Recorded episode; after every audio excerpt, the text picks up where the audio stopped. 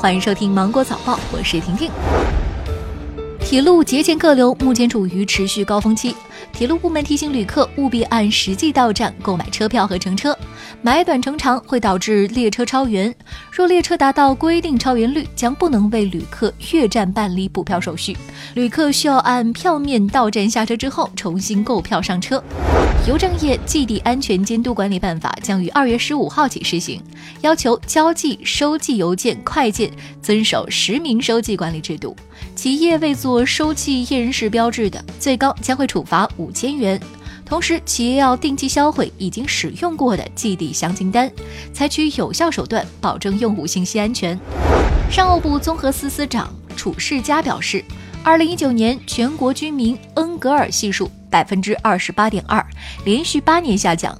品质化、个性化、多样化消费活跃，可穿戴智能设备、智能家用电器等商品快速增长。通讯器材、化妆品类商品分别增长百分之八点五、百分之十二点六，高于社零总和的整体增速。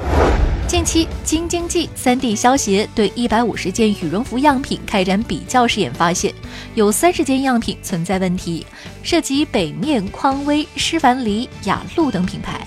测试发现有两样样品用粉碎毛冒充羽绒服，十四件样品含绒量及绒子含量，十四件样品的充绒量未达到国家标准，两件样品蓬松度指标未达到相关标准要求。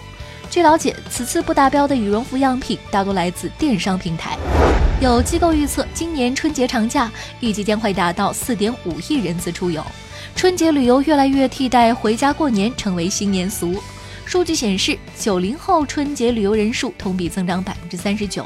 部分九零后出去玩是因为难得一个长假。也有表示，带父母出去玩也能缓解一下父母的过年社交压力。你春节有出游计划吗？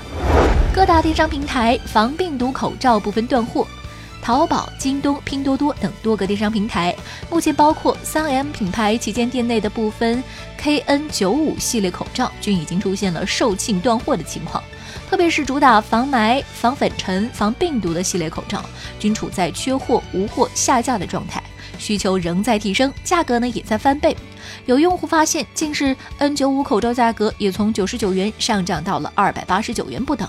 你买到口罩了吗？总台春晚首次发行电影版《二零二零春晚》。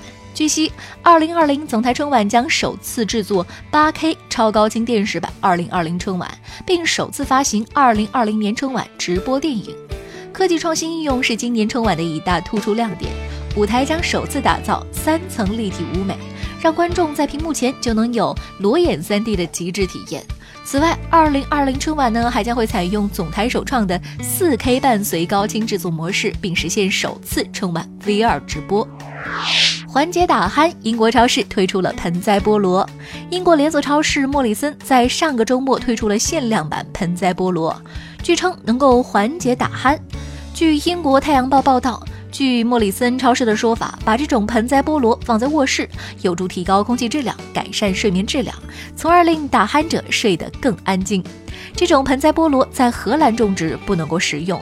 每盆菠萝售价十英镑。那好了，今天新闻就这样，我们明天见，拜拜。